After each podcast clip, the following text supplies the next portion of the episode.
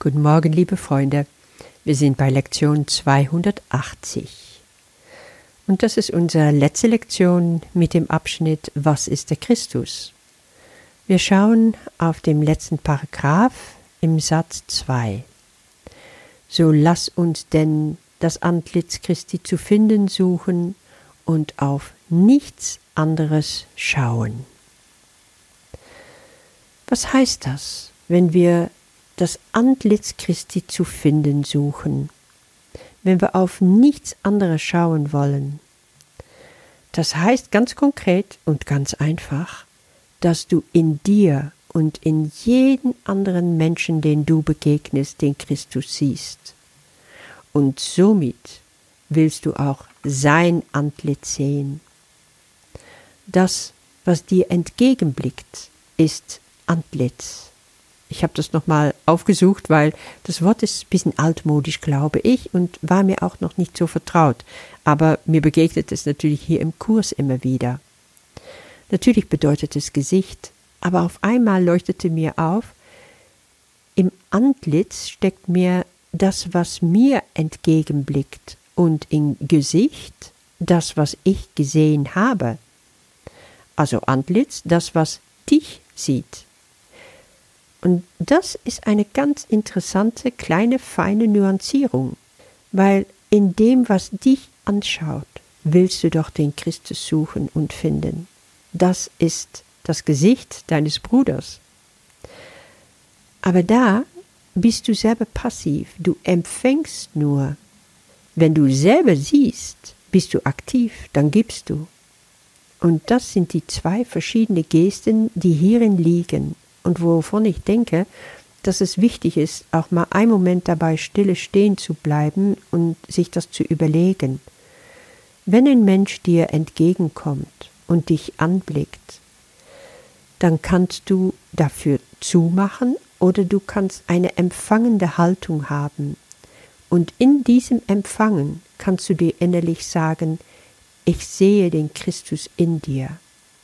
Dafür musst du aber dein Herz öffnen weil wenn du mit ungeöffnetem Herzen durch die Straße gehst, kannst du nicht durchdringen lassen, dass der Christus dich anschaut. Es liegt also bei dir, ob du das wahrnimmst oder nicht.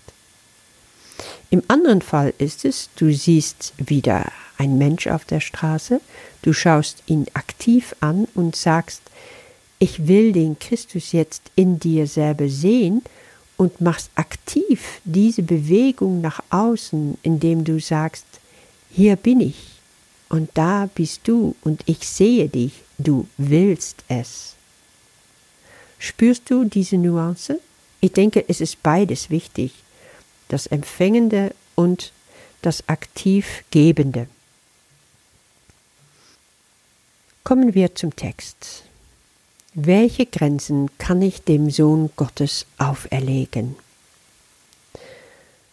Wenn ich ein Fazit ziehen muss aus diesen Lektionen, die wir jetzt hatten mit dem Abschnitt Was ist der Christus, dann würde ich sagen, Gott hat seinen Sohn grenzenlos erschaffen. Der Sohn Gottes ist frei. Du kannst dich also nur in Illusionen gefangen setzen. Du kannst das nicht in der Wahrheit. Das ist, was Jesus hier auch deutlich macht. Ja, keine Gedanke hat seines Vaters Geist verlassen, weil, wie wir schon gesehen haben, Ideen verlassen ihre Quelle nicht. Und es gibt auch keine Begrenzungen in den Gedanken Gottes. Sie sind ewig, sie sind endelos und wollen sich immer weiter ausdehnen. Also da gibt es keine Grenzen. Keine Gedanke Gottes, der nicht für immer rein ist. Du erinnerst dich? Sohn Gottes ist rein und heilig, ist seine Gedanke, also für immer rein, für immer heilig, für immer grenzenlos. Wieso würde ich es dann machen? Wieso würde ich, wenn Gott mich so grenzenlos erschaffen hat, gefangen setzen? Ja, das ist die große Frage. Ne? Es ist komplett unlogisch. Warum mache ich das? Ich mache es aus Unwissenheit. Ich mache es, weil ich keine Ahnung habe. Aber was passiert jetzt? Wir haben einen Kurs vor unserer Nase. Wir haben schon mehr als 200, also jetzt 280 Tage damit verbracht und wahrscheinlich auch schon länger, um diese Lektionen so richtig durchdringen zu lassen. Und ein der für mich wichtigsten Anliegen ist, verbinde dich damit im Herzen.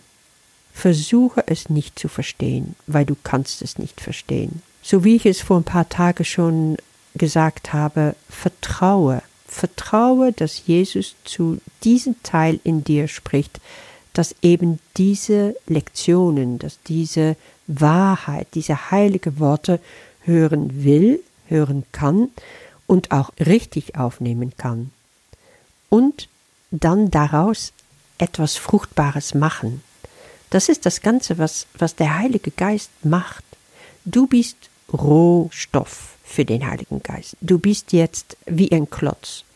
Und der Kurs sagt dir, hier, nimm Hammer, nimm Beitel, fang an, an diesem Klotz rumzuhobeln und zu machen. Und daraus wird etwas Wunderbares entstehen. Ein großartiges Bild. Und letztendlich, was daraus hervorgehen wird, ist das Antlitz Christi. Aber dafür musst du erstmal unendlich viel wegnehmen, weil der Klotz ist rohes Holz. Darin ist noch nichts sichtbar. Erst wenn unendlich viel Holz weggenommen wird, kann langsam dieses Angesicht nach vorne kommen. Und das war schon immer drin versteckt. Und das ist es, was du dir anschauen willst, was du finden willst, wo hier immer wieder darauf hingedeutet wird, du willst es suchen, du wirst es finden, weil es in dir versteckt ist. Und das kannst du nur im Herzen wahrnehmen. Das ist die sogenannte richtige, korrekte Wahrnehmung, die durch den Heiligen Geist entsteht, indem du sagst, okay, ich bin bereit, alles aufzugeben. Ich bin bereit, mich einfach offen zu machen, mein Herz ganz weit zu öffnen für die Wahrheit. Und dann zeig mir, was ich zu tun habe.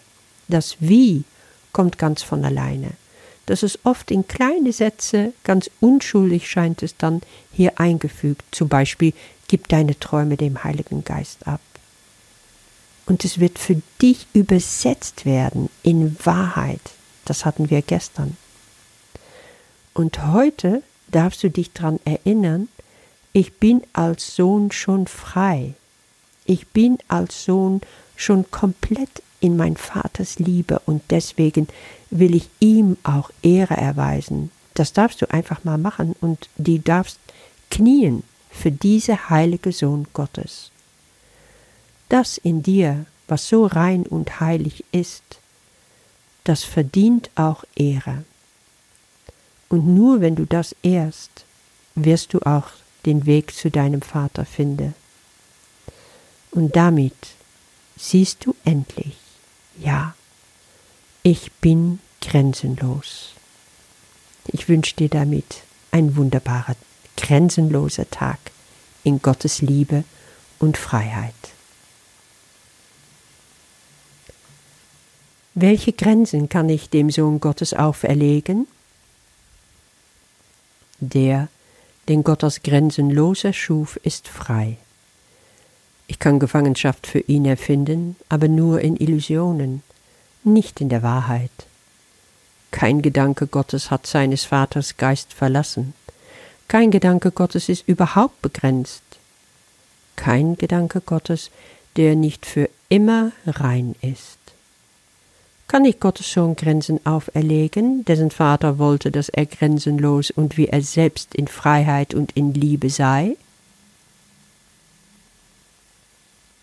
Lass mich heute deinem Sohn Ehre erweisen, denn nur so finde ich den Weg zu dir. Vater, ich erlege dem Sohn, den du liebst und den du grenzenlos erschufst, keine Grenzen auf. Amen.